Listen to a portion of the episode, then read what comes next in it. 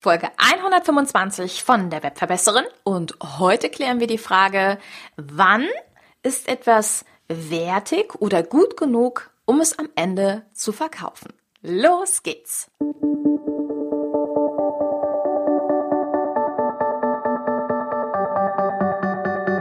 Mit Webinaren erfolgreich. Der Podcast, mit dem du als Trainer, Coach oder Berater online sichtbar wirst.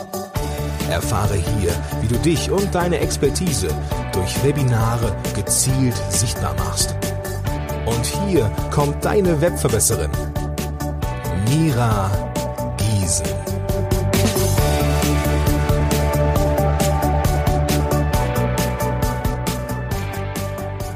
Hallo, liebe Webverbesserer, schön, dass ihr wieder eingeschaltet habt.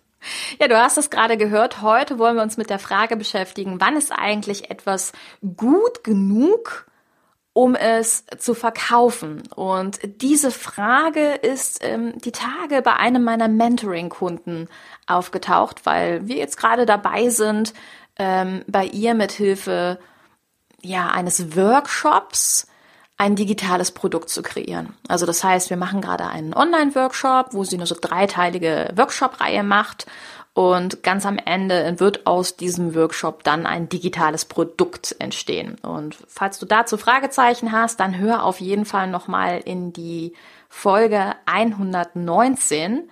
Dort verrate ich dir unter anderem, wie du aus Webinaren sofort kaufbare Produkte erstellst. Und das ist das, was ich unter anderem gerade mit einer Mentoring-Kundin von mir mache. Ich hatte schon mal erzählt, im Mentoring, da arbeite ich eins zu eins mit meinen Kunden zusammen, habe so eine Art, ja, ähm, Business Buddy Co-Creating, wo ich wirklich richtig in das Business anderer mit äh, mich einbringe, mit meinen Ideen, mit all dem, was du dir vorstellen kannst. Man eben gemeinsam zwischen drei und zwölf Monate Partner in Crime ist und ja, auf einfache Art und Weise miteinander was erstellt, weil es natürlich sehr viel einfacher ist, wenn du nicht alleine in deinem eigenen Saft schmorst oder mit irgendwelchen Leuten äh, dich austauschst, sondern mit jemandem, der all das schon hinter sich gebracht hat und ja, der dir dann einfach schneller Tipps geben kann, welche Tools man am besten benutzt oder einfach diesen Weg eben schon gegangen ist. Und das bin unter anderem ich, moi. Und dafür ist das Mentoring da. Genau, wenn du nähere Informationen zum Mentoring haben möchtest, dann guck gerne auf webverbesseren.de slash mentoring. Überraschung, Überraschung, ganz kreative URL.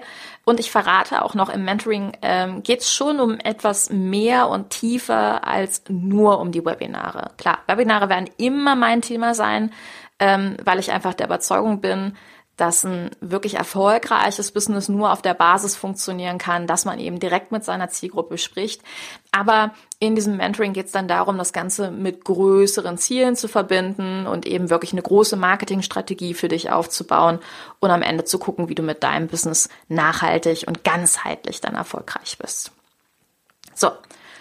Und das Ding ist, mit dieser Mentoring-Kundin bin ich erstmal einen Prozess gegangen, weil diese Mentoring-Kundin meinte, ich weiß gar nicht, ob das jetzt wertvoll genug ist, um am Ende daraus ein kostenpflichtiges Produkt zu machen. Also ich bin mir da einfach so ein bisschen unsicher, ob der Wert hier hinhaut und generell ist es so, dass wir ähm, zum Thema ja, Wert ja schon eine Podcast-Folge ähm, jetzt hier haben. Und zwar ähm, bezog die sich eher so auf dieses Thema, bin ich eigentlich zu teuer? Was ja auch sehr viele haben, ja. Und generell, wenn du die Folge nochmal reinhören möchtest, dann empfehle ich dir die 120 zu teuer, wie du den Wert deiner Leistung erkennst. Ich werde dir aber auch alles nochmal in die Shownotes mit reinstellen. Aber was ich spannend fand, war, dass bei ihr jetzt gar nicht so sehr der Preis ein entscheidendes, ich denke nochmal drüber nach, Kriterium war, sondern eher, ab wann habe ich denn eine Wertigkeit, mm, um am Ende mein Wissen verkaufen zu können. Also ab wann ist es wertvoll genug. Und generell weißt du, dass ich in meinem Podcast auch immer wieder predige, klar, ich erwarte, dass es einen Mehrwert wirklich gibt. Also, dass du ähm, über deinen Kunden tiefer nachdenkst, dass du dir Gedanken machst, wer ist wirklich deine Zielgruppe und welche Nische hast du. Und ich habe dir in der Folge 119 auch, ne, wie du aus Webinaren kaufbare Produkte erstellst, ähm, schon mal diese Geheimformel mitgegeben und habe gesagt, je tiefer du in eine Zielgruppe und eine Nische reingehst, umso klarer wird am Ende, wie oder für wen das Produkt wirklich ist. Da hatte ich dir dieses Abnehmprodukt ähm, quasi unterstellt, habe gesagt, wenn du ein Produkt hast zum Thema Abnehmen, dann könnte das in ganz unterschiedliche Richtungen gehen. Ne? Also entweder für eine Zielgruppe mit frisch gebackenen Mamas oder für die Zielgruppe, die vielleicht schon ein bisschen älter sind und hormonelle Probleme haben. Und ja, so unterschiedlich kannst du dir vorstellen, sind dann auch die Inhalte des Kurses. Und ich habe auch in einer der vergangenen Folgen gesagt, dass ich finde, dass die Wertigkeit eines Kurses gerade über Gruppenaktivitäten sehr viel mehr steigt, weil das dafür sorgt, dass jemand den Kurs wirklich anfängt, dass er ihn weiter durcharbeitet, dass er Rückfragen stellen kann. Also all das sind für mich erstmal Faktoren, die so ein Programm auf jeden Fall attraktiv machen.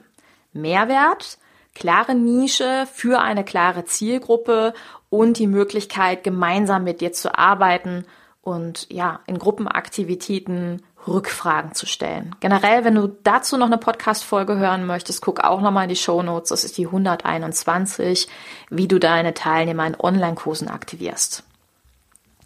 Das, was ich aber immer wieder beobachte, ähm, wenn es so um das Thema kostenpflichtige Produkte erstellen geht, ist, dass meine Kunden dann dazu neigen zu sagen, ich pack noch mehr in den Kurs und noch mehr in den Kurs und noch mehr in meine Workshops und in noch mehr in äh, meine 1 zu 1. Und das Spannende ist aber, dass ich dir leider sagen muss, mehr ist nicht immer mehr.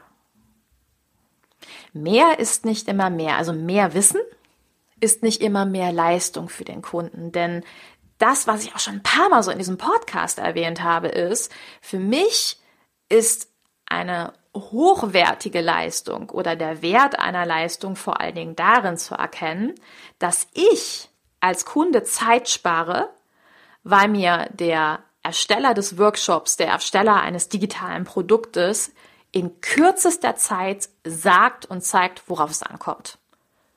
Und ganz ehrlich, das ist so viel komplizierter herauszufinden, was sind jetzt die wichtigsten Essenzen ganz am Ende, ja, was muss der Kunde wirklich unbedingt wissen und was ist vielleicht noch so ein kleines On-Top obendrauf und was sind Sachen, die er sich woanders auch einholen kann.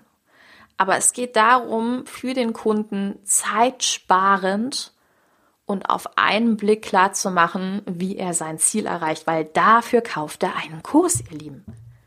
Dafür kauft, kauft er einen Kurs, weil ich weiß auch, egal welches Thema ich haben möchte, wenn ich mich tief genug in Literatur, Bücher, ähm, das Internet, Videos und all diese Sachen eingrabe, dass ich dort bestimmt die Lösungen meiner Fragen bekomme. Aber für mich ist der Mehrwert, bei einem Experten in ein Programm zu gehen, dass ich weiß, hier bekomme ich es in kürzester Zeit. Es ist auf mich zugeschnitten, Zielgruppe Nische. Es hat definitiv Mehrwerte, weil es von einem Experten ist. Und ich habe die Möglichkeit, Rückfragen zu stellen. Also du merkst, diese wichtigsten Punkte, die wir jetzt schon ein paar Mal angesprochen haben, wiederholen sich an dieser Stelle. Und das bedeutet, was du deinem Kunden noch ähm, mitgeben kannst, ist eine gute Struktur, einen roten Faden. Also zu überlegen, was ist der Weg des Kunden und wie kann ihr den optimalerweise in kürzester Zeit abgehen. Und das ist dein Job. Und wenn du den Job gut machst, dafür zahlen Leute Geld. Genau dafür. Und nicht dafür, dass du 40, 50 Stunden Videomaterial irgendwie zusammenstellst. Das ist totaler Quatsch. Ja? Und was ich dir noch gerne mitgeben möchte, ähm, ist sorgsam mit der Zeit deiner Kunden umzugehen und auch generell sorgsam mit dem Vertrauen deiner Kunden umzugehen. Für mich bedeutet das zum Beispiel auch, dass ein digitales Produkt, egal was es jetzt ist, ob es eben ein Live-Workshop ist, ob es was ist als Video, was ich mir angucken kann, dass das so hochwertig ist, dass ich jederzeit wieder bei demjenigen kaufen würde. Und dass ich sorgsam mit der Zeit und Energie meines Kunden umgehe. Und ich spreche das deshalb an, weil ich tatsächlich jetzt vor ein paar Monaten genau da in eine, also nicht so schöne Falle getappt bin. Ich hatte mir einen Kurs bei einer Amerikanerin gekauft, der 500 Dollar gekostet hat. Und 500 Dollar ist für einen Amerikaner oder für den amerikanischen Markt nicht viel. Klingt für uns wahrscheinlich ziemlich merkwürdig, aber ähm, auf dem amerikanischen Markt sind so 900 Dollar eigentlich der Durchschnittskurs. Ja, für so einen durchschnittlichen, das ist so ein normaler Kurswert. Ja. Und innerhalb dieses Online-Kurses muss ich ehrlich sagen, war ich zwischendurch ganz schön genervt, ähm, weil diese Frau genau diese Sorgsamkeit nicht hatte, ich nicht das Gefühl hatte, dass es ihr wichtig ist, ob ich das nochmal, ähm, ob ich nochmal bei ihr irgendwas anderes kaufen würde. Und da nenne ich dir gerne ein paar Sachen, die dort äh, passiert sind. Unter anderem zum Beispiel, dass sie ähm, eine PowerPoint-Präsentation hatte, um ein paar Dinge näher vorzustellen und dann mitten in der Videoaufnahme ihr aufgefallen ist, dass in dieser PowerPoint was doppelt war. Also sie hatte links so einen kleinen Slide und rechts wollte sie was in einer Tabelle gegenüberstellen und hat dann festgestellt, dass sie die Tabelle einfach nur Copy-Paste gedoppelt hatte und rechts die Gegenüberstellung, also die Gegenteile, vergessen hatte. Und dann sagte sie, ja, okay, ist ja kein Thema, dann machen wir das jetzt live im Video. Und das wäre zum Beispiel was bei allem Perfektionismus ähm, dieser Welt, ganz ehrlich, Leute, bitte stoppt in so einem Moment eine solche ähm, Aufnahme, es sei denn, es ist live. In dem Fall war es jetzt keine Live-Workshop-Aufnahme, sondern es war ein Videokurs, den sie ganz entspannt zu Hause aufgenommen hat und eben nicht mit einer Gruppe durchgegangen ist. Ähm, das ist was, was ich nicht verstehen kann warum in so einem Moment sowas mit in einem Video mit drin auftaucht. Ähm, was sie auch hatte, waren zum Beispiel enorme Darstellungsfehler, dass sie Sachen am Handy zeigen wollte, ähm, was auch mit verschiedenen technischen Methoden easy ist. Also es gibt diverse Methoden, mit denen man beispielsweise sein Handyscreen wirklich am, am Laptop aufzeichnen kann. Es gibt diverse Methoden, wie du ähm, mit einer Kamera von oben zeigen kannst, was du wie auf dem Handy machst. Und sie war so genervt zwischendurch, dass sie gesagt hat, naja, sie weiß jetzt auch nicht, wie sie es darstellen soll, aber ähm, ihr könnt das ja mal bei YouTube eingeben, dort gibt's diverse Tutorials. Und das ist genau diese Sorgsamkeit wieder, wo ich sage, warum? Ja. Und das Letzte, äh, was in diesem Kurs auch noch aufgetaucht ist, war, dass sie mitten im ähm, Argumentieren war irgendwie von, von dem Inhalt und ähm, plötzlich meinte, oh, ähm, wartet mal ganz kurz, ja, ich weiß nicht, was dort gewesen ist, ob es geklingelt hat oder ähnliches.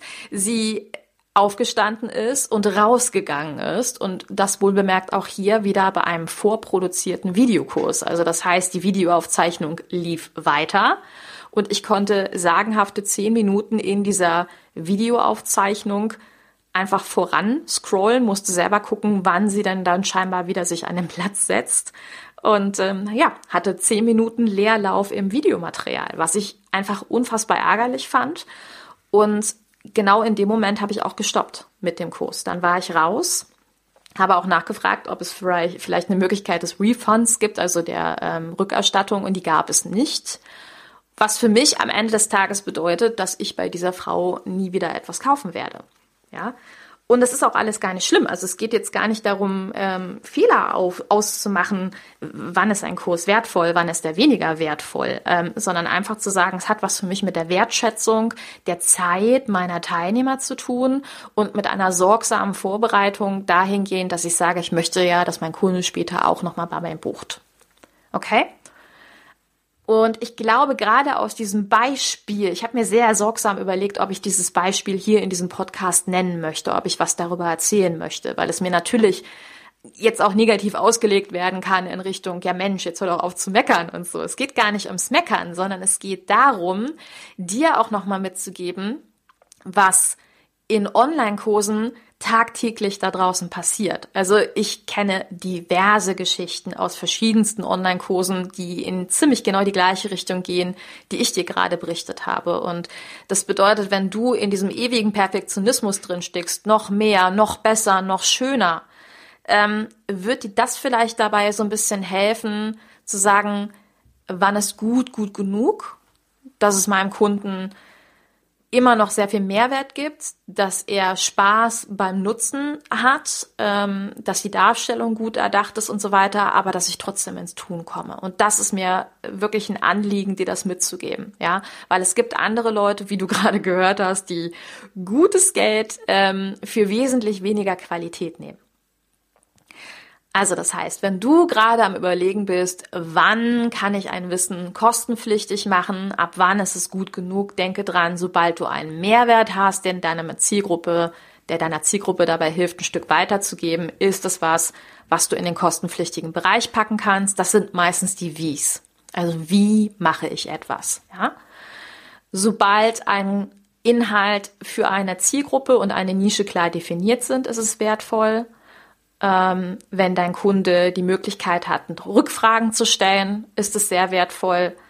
Wenn du für ihn die wichtigsten Dinge zusammenpackst und runterbrichst, anstatt irgendwie nur still oder groß Sammelsorien zu machen, wenn du eine gute Struktur für ihn erstellt hast und wenn du sorgsam mit der Zeit deines Kunden umgehst, wenn du dafür sorgst, dass keine großen, groben Schlitzer mit drin sind und ja, einfach das Programm so gestaltest, dass du sagst, okay, dafür hat er wirklich Mehrwert bekommen und ähm, ich glaube, jeder Kunde würde danach wieder buchen. Das sind für mich die Indikatoren, die das Ganze ähm, ja zu einem Produkt machen, was man am Ende dann tatsächlich auch verkaufen kann.